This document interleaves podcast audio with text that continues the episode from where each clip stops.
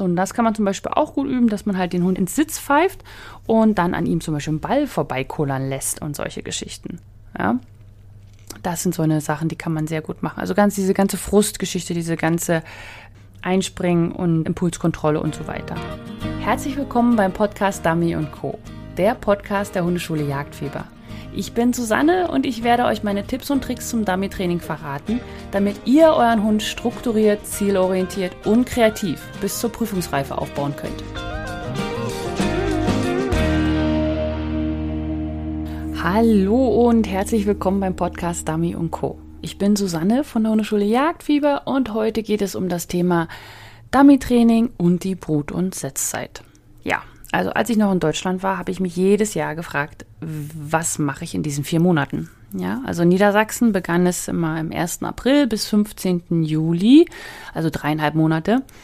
Und ich habe gedacht, ja, ja, die schönste Zeit zum Training, die schönste Zeit, Wetter, es ist noch nicht so kalt, es ist alles. Ja, aber man darf ja nirgendwo die Leine abmachen, weil es ist Brut- und Setzzeit. Was ja auch richtig ist, weil es ist ja Brut- und Setzzeit. Das heißt, es gibt überall Nester auf dem Boden, es gibt Rehe, also Rehkitze und so weiter. Hier in Kanada gibt es keine Brut- und Setzzeit. Da muss ich mir also in der Hinsicht keine Gedanken machen. Aber natürlich muss man auch einfach aufpassen. Ja, und es geht darum, wie kann man denn in der Brut- und Setzzeit trotzdem weiter trainieren, ohne wirklich wild zu stören. Ja, es hat ja einen Sinn, dass es diese Brut- und Setzzeit gibt. Ist ja nicht einfach ausgedacht, sondern die Tiere brauchen in dieser Zeit einfach mehr Ruhe als sonst. Und ja, und diese, diese Folge soll so darum gehen, dass ich dir einfach ein paar Tipps gebe, was man da alles noch machen kann, damit du, sage ich mal, einfach, äh, ja, damit deine Gedanken schweifen können im Frühling und du trotzdem was machen kannst, ohne dass, dass du da jemanden störst. Okay, so. Also als erstes muss ich euch kurz ins Gewissen reden. Und zwar, was ihr alles nicht machen solltet in der Brut- und Setzzeit. Ihr solltet keine großen Suchen machen, außer natürlich im Gelände, wo ihr 100% wisst, da ist kein Wild, es ist eingezäunt und so weiter. Aber ansonsten große Suchen sind in der Brut- und Setzzeit eigentlich das Schwierigste, weil der Hund da ja unkontrolliert im Unterholz suchen soll und auch wirklich alles aufstöbern soll. Ja, das ist ja der Sinn der ganzen Geschichte.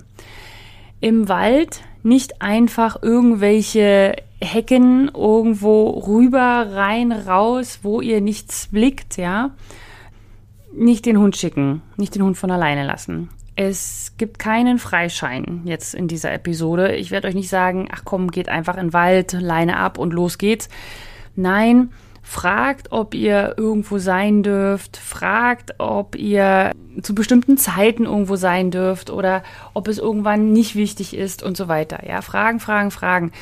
Man kann abgewiesen werden, ja, aber besser, als wenn man äh, irgendwo stört und dann wirklich, sage ich mal, äh, ja, also wenn man da so ein, ein, ein Tier dann findet, was man gestört hat, wo dann vielleicht auch die Mutter nicht mehr zurückkommt oder das Tier so geschwächt wird dadurch, dass ihr da Sport und Hobby macht.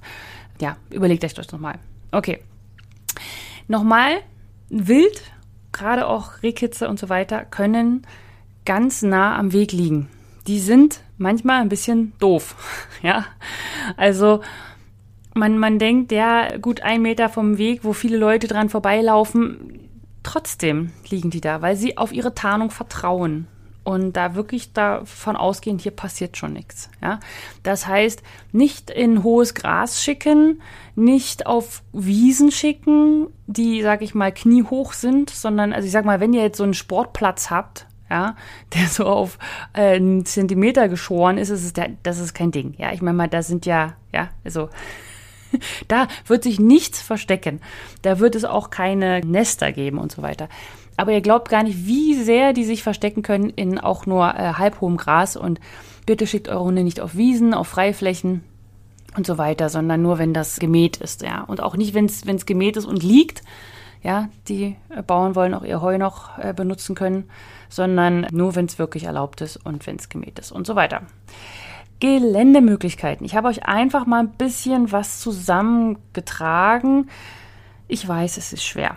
Ja, ich, ich weiß es noch, ja, von meinem Training selber in Deutschland ist es einfach wahnsinnig schwer, gerade weil das Dummy-Training ja auch ohne Leine nur richtig Spaß macht. aber ich habe euch trotzdem was mal mitgebracht. Also es gibt sowas wie Apfelwiesen oder Streuobstwiesen. Die gibt es relativ häufig. Die sind auch eingezäunt und manchmal darf man darauf trainieren. Gerade wenn man, sage ich mal, denjenigen kennt oder vorher fragt, dann ist das eine Möglichkeit, da was zu machen. Dann noch für alle, die in der Stadt sind. Ich meine, da ist es ja sowieso immer mit den Brut- und Setzzeit so eine Sache, weil es gibt ja, ich, ich sage jetzt nicht, dass es da keine Rehe in Hamburg gibt, aber in Berlin auf jeden Fall Stadtpark und so. Aber es gibt ja auch Hundeparks, ja, wo die Hunde frei laufen dürfen. Und normalerweise sage ich mal, oh mein Gott, geht bloß nicht in Hundeparks. Da sind alle, die, die schlimmsten Hunde der Welt sind dort. Aber ich sag mal, Not macht erfinderisch. Und ihr könnt dort sehr, sehr krasse Verleitung üben. Ja, da spielen Leute Frisbee mit ihren Hunden oder Bällchen oder äh, kloppen sich welche. Und wenn man einen bestimmten Abstand einhalten kann, ist das eine gute Trainingsmöglichkeit. Gerade übrigens Fußarbeit und so. Ja. okay, dann eingezäunte Gebiete.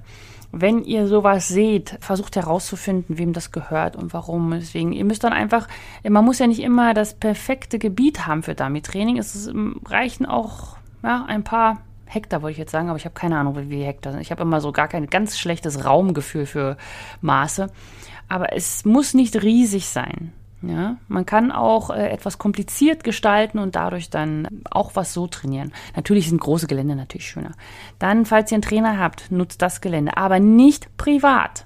Wichtig, der Trainer hat meistens ewig gebraucht, um endlich Gelände finden zu können, wo er mit Menschen trainieren darf. Und wenn dann in dieses eine Gelände oder mehrere Gelände dann noch andere Privatleute reingehen und da einfach mal trainieren, weil hier ist es ja erlaubt, dann wird dem Trainer das einfach mal entzogen. Und nicht nur, weil das dann blöd für den Trainer ist, weil der damit sein Geld verdient.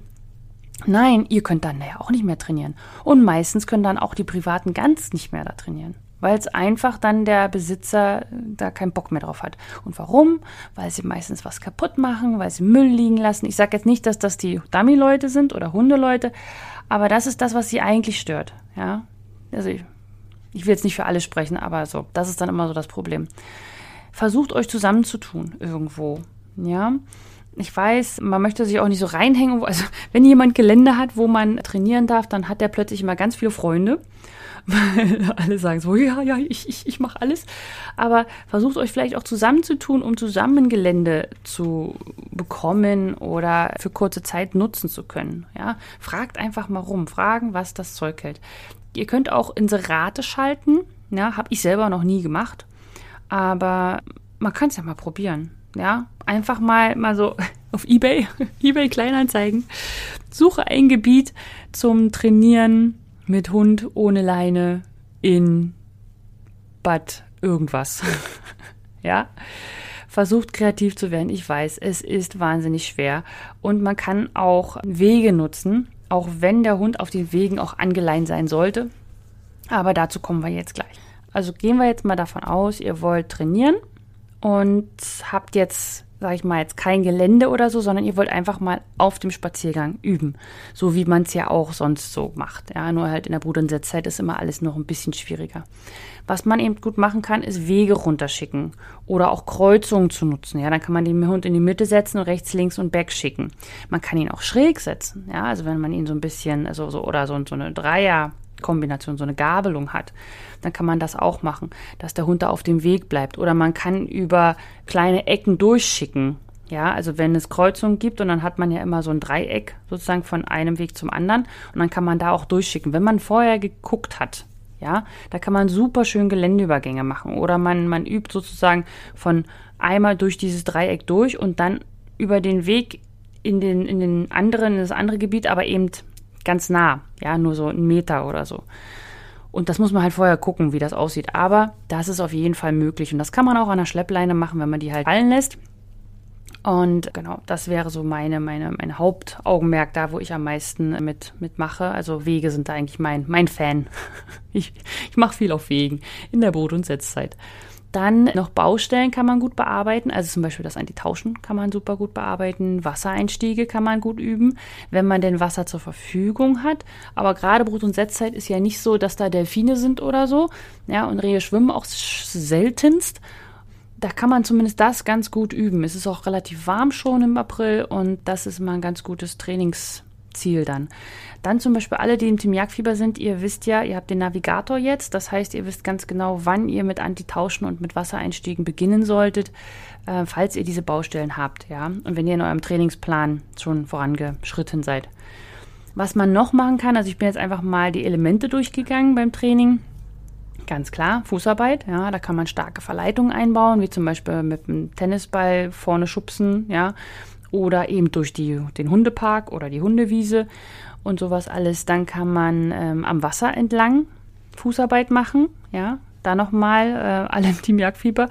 Es gibt den Fokuswechsel, hoch drei, den kennt ihr ja. Und da haben wir zum Beispiel die Fußarbeit am Wasser von Petra gesehen und haben uns darüber unterhalten, was man da gut machen kann, was sinnvoll ist und wo man es ein bisschen schwerer oder auch leichter machen kann. Ja, also dass man, da muss man den Hund nicht ins Wasser schicken, sondern man ist nur am Wasser.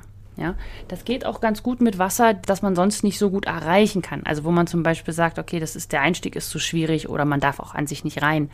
Dafür ist es ganz gut und ein paar Steine ins Wasser werfen, das geht doch eigentlich immer. Und was man auch machen kann, ist zum Beispiel Grundstellung. Ja, übrigens parallel zur Fußarbeit, nicht direkt in der Fußarbeit üben, sondern wenn ihr ein Problem mit Grundstellung habt, dann übt das separat, dass ihr nicht ständig immer diskutieren müsst. Ja, immer dieses Klatsch, Klatsch, Klatsch an den Oberschenkel. Nein, Grundstellung ist zack, rums, rein, fertig. Mal korrigieren, das ist gar kein Ding, ja? Oder Hund Grundstellung und dann voranschicken, dass man ihn da noch mal ein bisschen sortieren muss oder so. Alles kein Drama. Aber wenn man ein Grundstellungsproblem hat, in dem man jedes Mal, wenn man das Dummy bekommen hat, zehnmal fragen muss, könntest du bitte an meine richtige Seite kommen und nicht dich nach links sortieren, nicht nach rechts sortieren, sondern einfach bei mir sein, dann äh, kann man das super gut in der Brot- und Setzzeit üben. Auch beim Einweisen kann man was machen. Und zwar kann man halt voran auf Wegen trainieren. Macht nicht 150 Meter, ja, sondern 20, 30 Meter reichen auch. Da kann man zum Beispiel über alte Fallstellen schicken. Oder beim Back kann man an Verleitungen vorbeischicken. Oder auch Seite kann man auch üben, indem man mit Kreuzungen arbeitet. Und da kann man den Hund dann auch voran, Sitzpfiff, Seite oder eben voran Back. Oder man setzt ihn ab und macht Kompfiff und Back. Oder man, also da gibt es ganz viele Kombinationen, die man machen kann. Und dazu gibt es auch eine Aufgabe, diesmal in der Trainingsgruppe.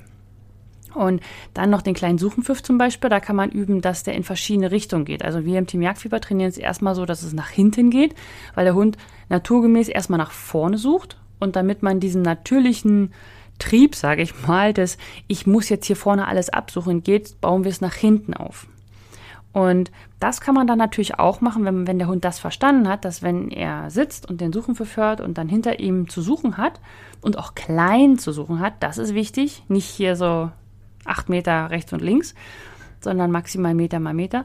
Dann kann man anfangen, dass man ihn sagt, okay, jetzt hätte ich gern links von dir und jetzt hätte ich es gern rechts von dir. Und das kann man am Anfang natürlich auch mit normalen Memories machen oder mit, ja, also dass der Hund da schon gesehen hat, dass da was war. Oder dann auch mit Blinds, also dass er nicht gesehen hat, dass da was war. Und auch mit Verleitung plus Blinds. Das heißt, man legt zum Beispiel was auf die rechte Seite und lässt ihn links arbeiten. Also wenn du den Hund auf den Weg setzt zum Beispiel. Ja. Und da kann man dann auch sehr gut an der Entfernung arbeiten, weil der Hund ja an sich sitzt. Du schickst ihn ja nicht voran von dir weg. Da würde ich nicht so weit schicken wollen. Aber wenn er sitzt und du ihm sagst, links suchen und dann sucht er da in Heu wollte ich sagen, nein, äh, Blättern oder so, dann kommt er dann nachher zu dir gelaufen. Ja, und gerade da vergisst man die Entfernung aufzubauen beim kleinen Suchenpfiff. Man übt das ganz viel oder ja, je nachdem, wie man das aufbaut, man übt es sehr nah und dann sagt man, jetzt hat er es verstanden. Aber gerade beim kleinen Suchenpfiff ist die Entfernung das Ding, wo es meistens knackt, weil die Hunde merken, ah, okay, sie ist, mein, mein Hundeführer ist weiter weg. Das heißt, ich komme mal näher und suche dann. Ja, und das sollen sie halt nicht machen. Sie sollen bei dem Pfiff sofort anfangen zu suchen und nicht sich erst bewegen. Was man auch machen kann, ist neben dem Schwimmen einstiegen bei den Baustellen. Also wenn man zum Beispiel einen Hund hat, der nicht sofort reingeht und nicht gerade reingeht oder der fiebt beim Reingehen oder der, ja, also dieses ganze, ja, der einfach Wasser nicht einfach annimmt als Geländeübergang, sondern immer da so ein bisschen Probleme hat, kann man das gut machen als Baustelle. Aber auch einfach Schwimmen üben. Ne? Dass der Hund wirklich äh, wieder Muskulatur kriegt, gerade über den Winter und so. Und dass er auch einfach mal lernt, eine längere Strecke zu schwimmen. Nicht immer nur 10 Meter, sondern auch mal 30, 40 Meter. Aber da ist halt wieder, da braucht man Gelände für, wo man rein darf, Gewässer und so weiter. Ja, oder man geht halt mitschwimmen. Dann macht man Dummy-Training und tut so, als für die anderen tut man so, als ob man mit dem Hund einfach nur schön planschen möchte. Aber dabei macht man mit dem Schwimmtraining. Was man auch machen kann, ist zum Beispiel, wenn man das Element Sitzpfiff noch ein bisschen verbessern möchte. Also zum einen natürlich dieses Absitzen auch an der langen Leine kann man das ja auch machen, wenn, was weiß ich, Radfahrer kommen, Pferde oder was auch immer, was einem da so über den Weg läuft. Aber auch, dass dieser Sitzpfiff oder dieses Sitzen länger ausgehalten werden sollte. Also, dass wenn man den Sitzpfiff gibt, dass der Hund dann nicht gleich immer anfängt mit, ja, jetzt, was denn jetzt? Jetzt back, jetzt rechts, jetzt links, sondern dass er einmal auch kurz durchschnaufen lernt und sagt, okay, ähm, könnte auch ein bisschen länger dauern, weil sie muss sich jetzt gerade mal sortieren.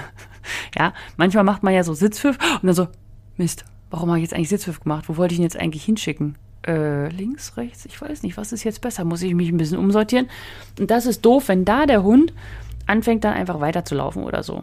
Ja, so, und das kann man zum Beispiel auch gut üben, dass man halt den Hund ins Sitz pfeift und dann an ihm zum Beispiel einen Ball vorbeikullern lässt und solche Geschichten.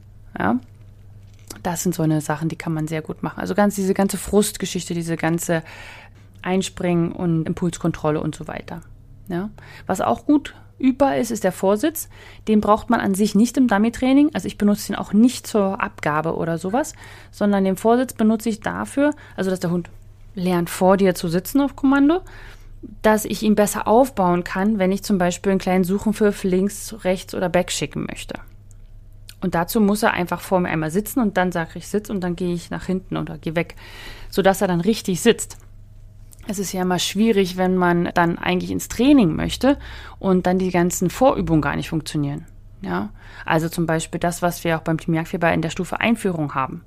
Also, dass es zum Beispiel ein Handtarget gibt, dass man äh, mit dem Hund übt, die Hand zu berühren, damit er dann später auch mit dem Dummy die Hand berühren möchte und dadurch in die Hand abgibt.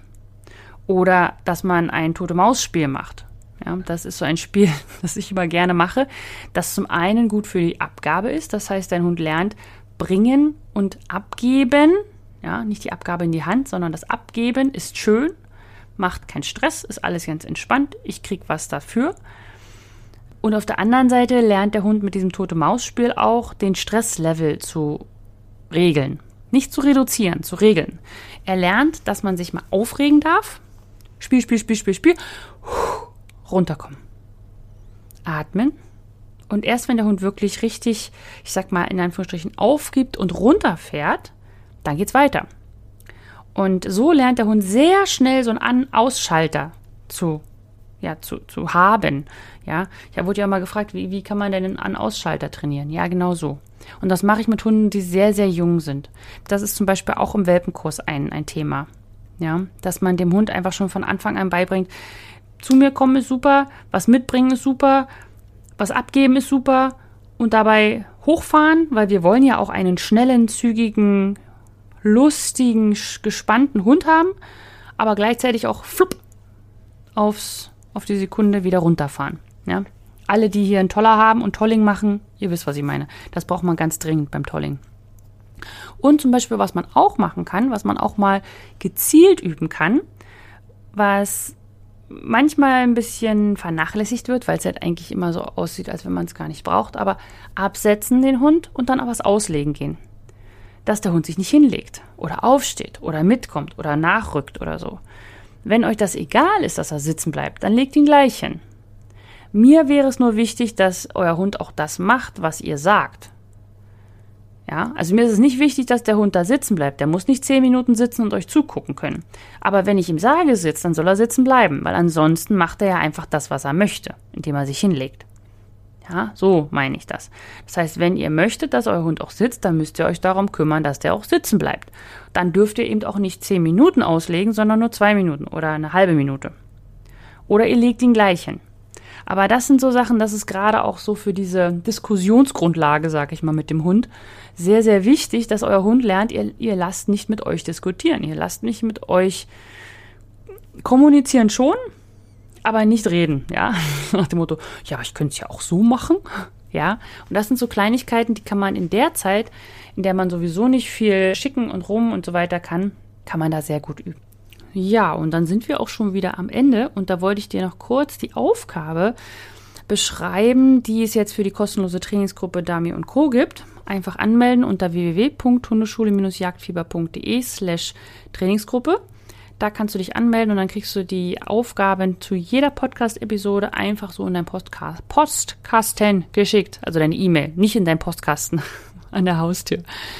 Und da geht es diesmal um das Voran, den Suchenpfiff und das Back. Und es geht zwar um kurze Entfernung, aber es ist schwierig und es sind mit Verleitungen und es ist auch nochmal eine Art Kommunikationskontrolle, ob dein Hund da wirklich auf dich hört oder ob er einfach mal macht.